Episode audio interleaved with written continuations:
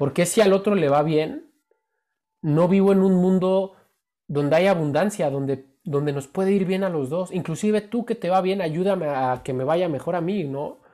Pero claro, estos mismos gobiernos son los que te pagan por no estudiar y no trabajar. Son los mismos que te dan todas las facilidades para que te quedes en una zona de confort. Y cap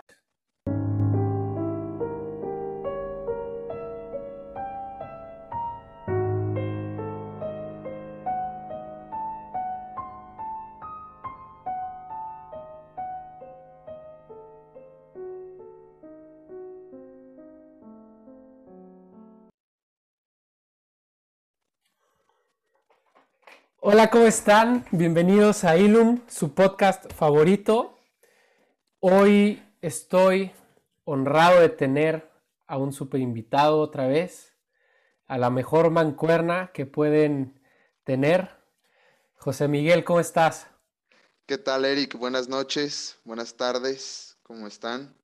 Eh, estoy muy contento de estar aquí contigo, Eric, una vez más en su podcast de cabecera, Ilum y vamos a darle este tema, la verdad me parece muy interesante y es necesario hablarlo.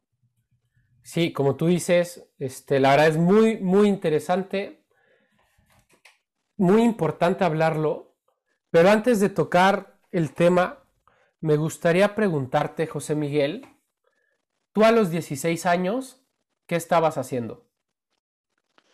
Yo a los 16 estaba en primero de de prepa o segundo de prepa, em, estudiando normal, clases en las tardes de fútbol, tareas, fin de semana con los amigos, eh, ir a misa, mi vida espiritual y, y nada, una vida, digamos, normal, ¿no?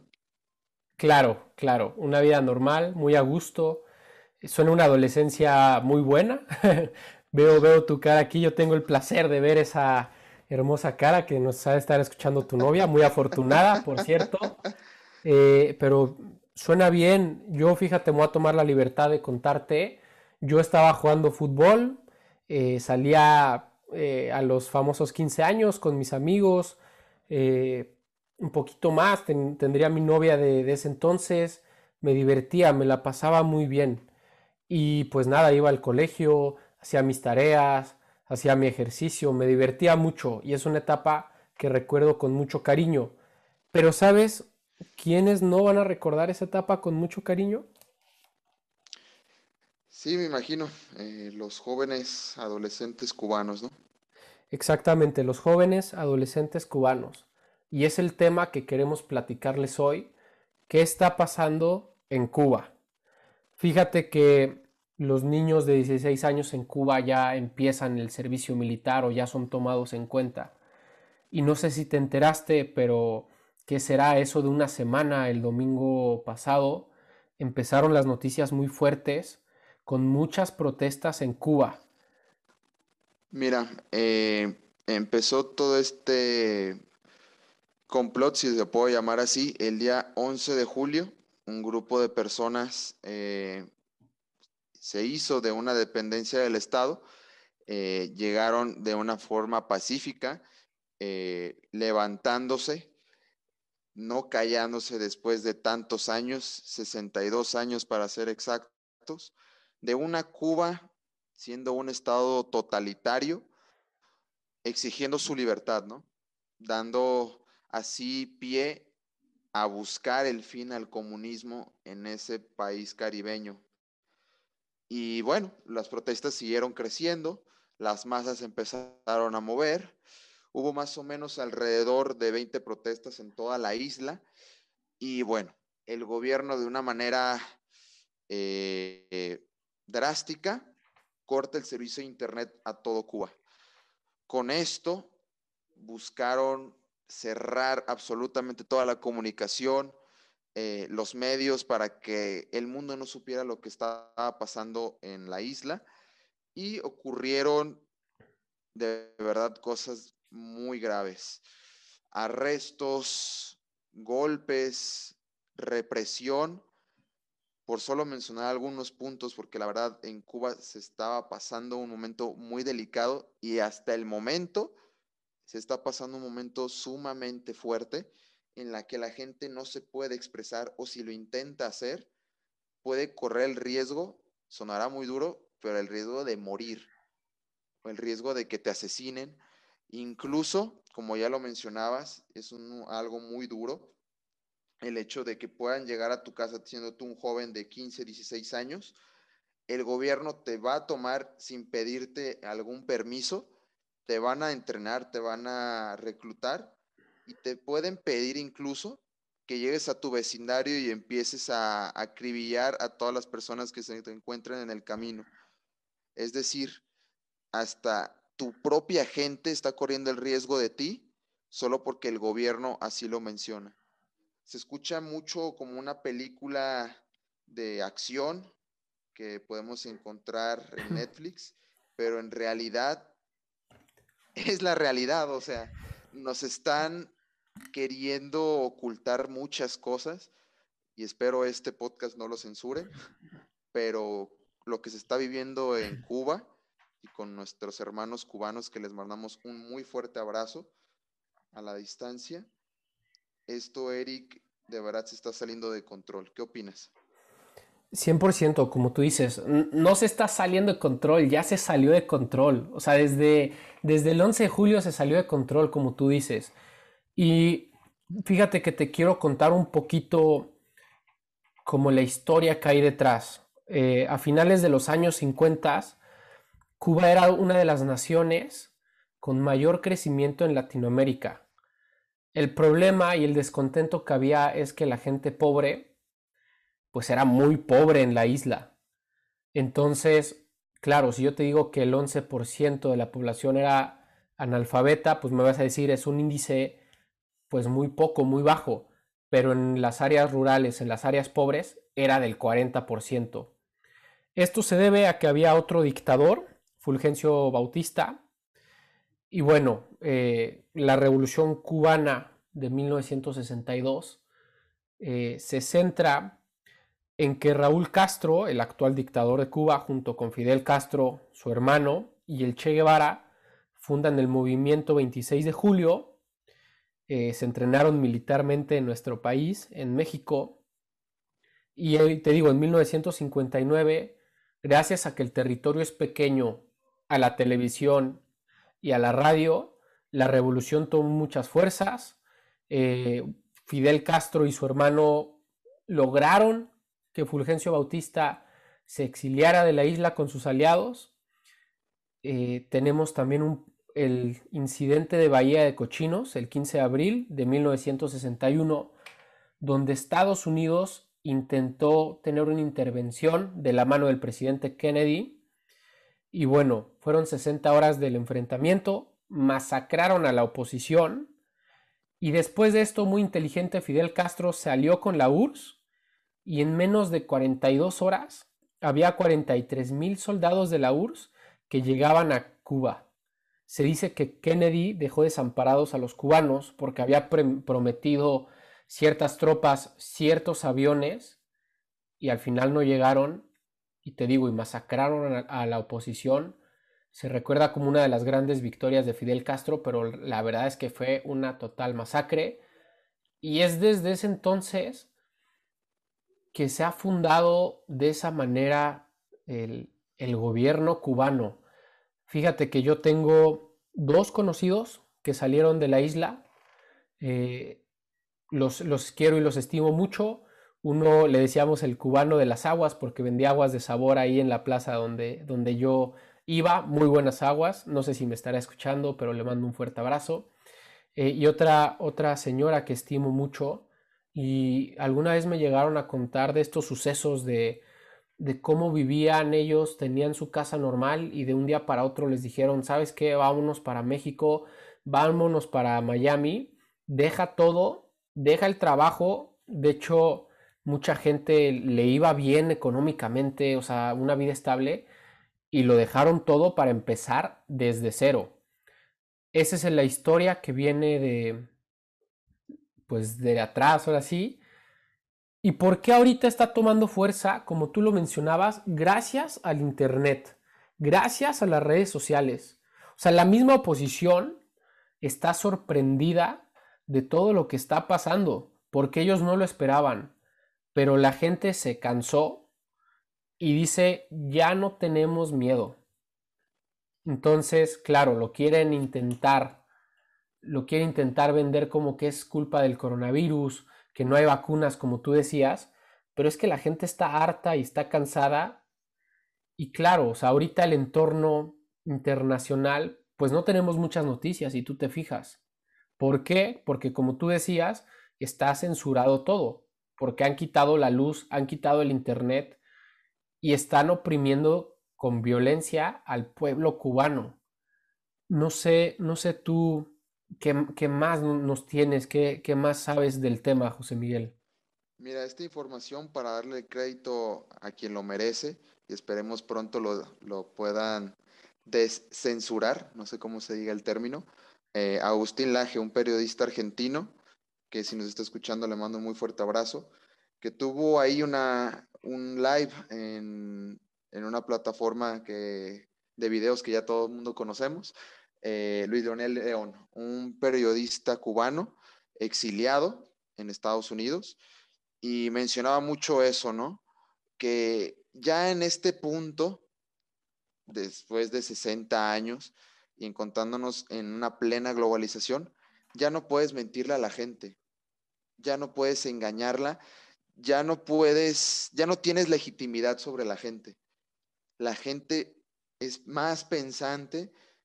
No digo que no lo fueran en su momento, pero tienen más herramientas para poder discernir y saber, oye, lo que están haciendo conmigo es usarme y no me están haciendo valer mis derechos, mi libertad como ser humanos, como cualquier ser humano, merecemos.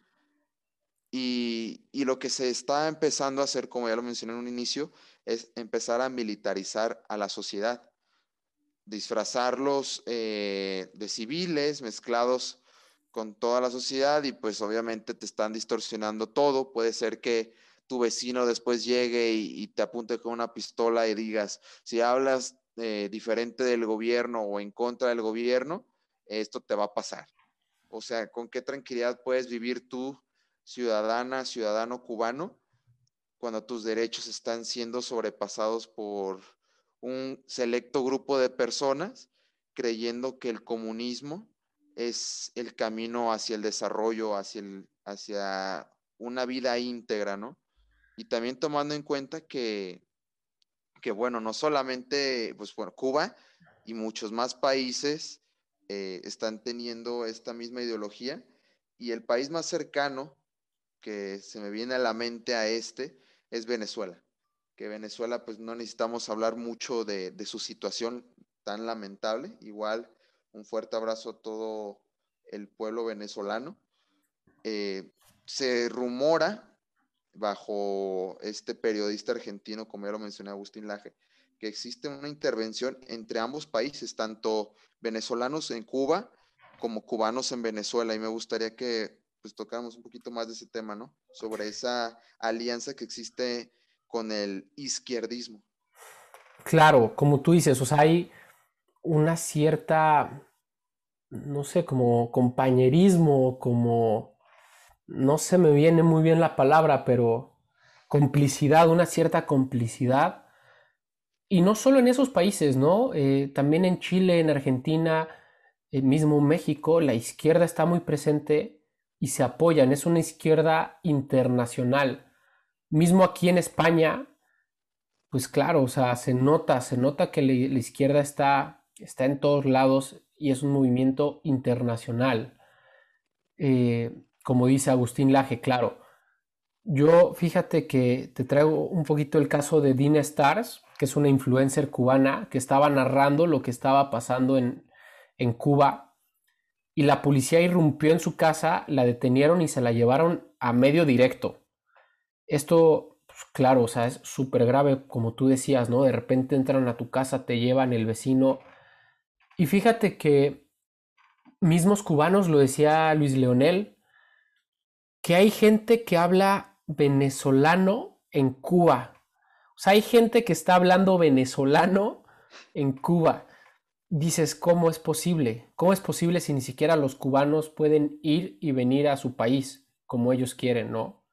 Eh, ya se ha visto en varios Juegos Olímpicos que ahorita también están, que salen corriendo a la primera que tienen. O sea, no van a competir, van a fugarse. Entonces, claro, como exiliados políticos es una situación muy difícil, pero también las revueltas que, hace un año más o menos existían en Venezuela, no sé si te acuerdas, que, inclusive salió la oposición y un nuevo presidente, eh, pero bueno, o sea, fue todo, todo un rollo y, creo que Evo Morales acabó en, en México también, ahí en otro ejemplo de la izquierda internacional. Y al final es curioso que, que te encuentres de repente venezolanos en Chile, venezolanos en Cuba, cubanos en mismo Chile, Argentina, en Perú. O sea, qué chistoso que sean tantas coincidencias y, claro, y como tú lo señalas, que se estén apoyando y que estén, o sea, estén empoderándose a costa del sufrimiento y de la miseria de la gente. Lo decían en el live que mencionaste, o sea, este comunismo, este izquierdismo, si fuera algo bueno, yo sería el primero en apoyarlo. Yo sería el primero que te diría, oye, todos somos izquierdas, yo no me considero eh, ni derecha ni centro. Tengo unos valores, tengo una educación que me han dado mis padres, que se los agradezco con todo el corazón.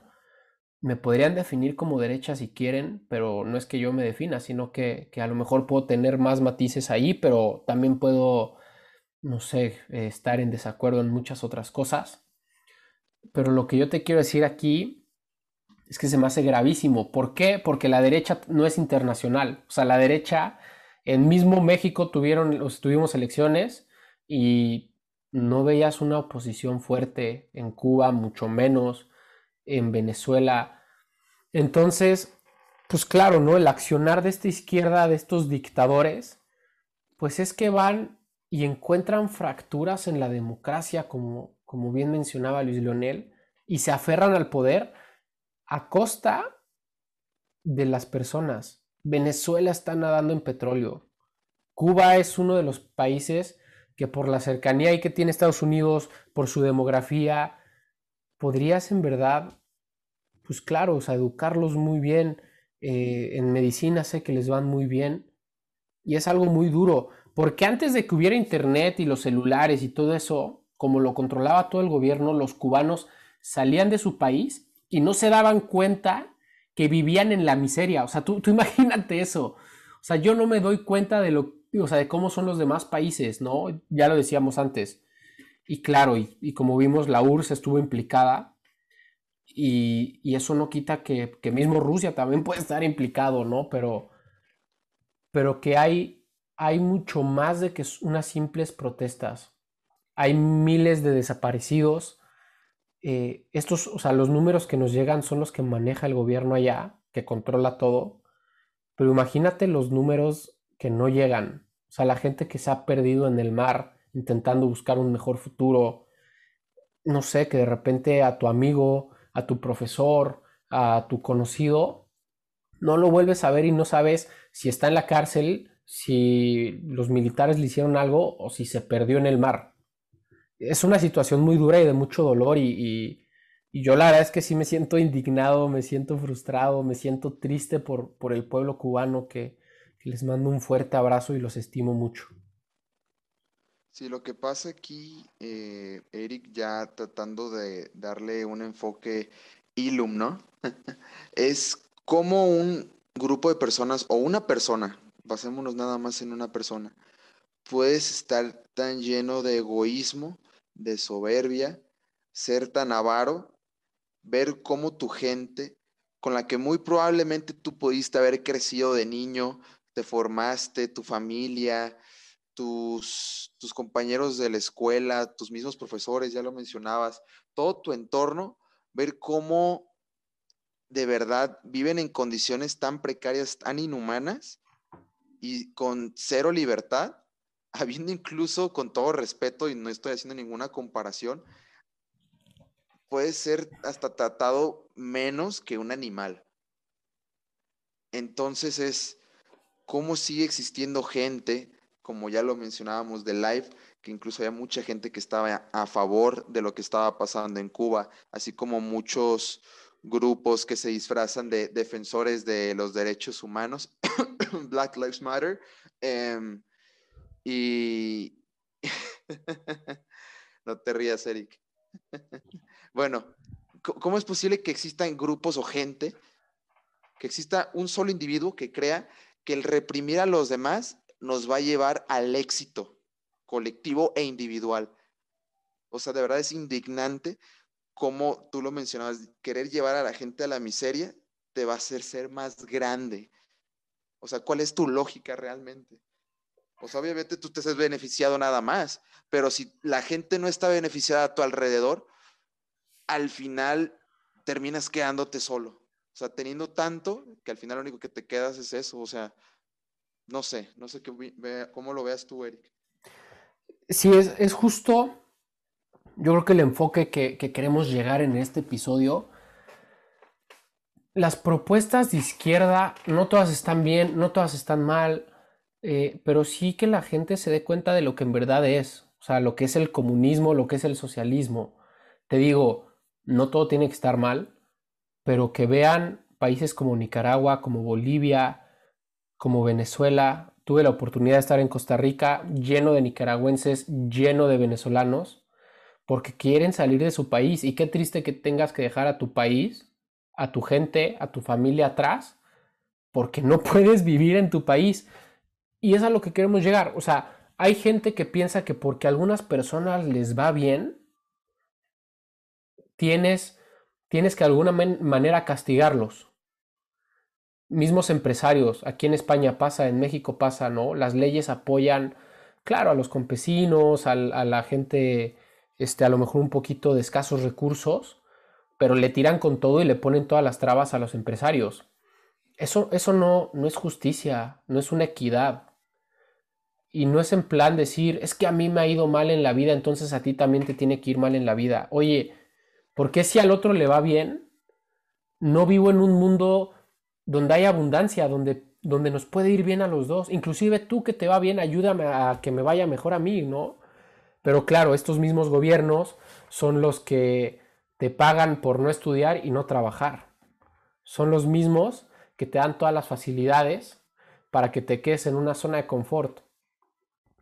Y cada, persona tendrá su historia, ¿no? Pero a lo que queremos llegar es eso, esa idea izquierdista, esa idea de, del comunismo, pues a lo mejor, ¿por qué no cambiarla? Y no digo que el capitalismo sea la opción y que todo va bien en el capitalismo y vive el capitalismo, pero que estos grupos, como tú decías, Black Lives Matter, este, a lo mejor la misma ONU aquí a robarla, eh, no sé, que, que toman una minoría que en verdad necesita ayuda, pero ese no es su fin. Su fin es colar ideologías, su fin es causar desestabilidad.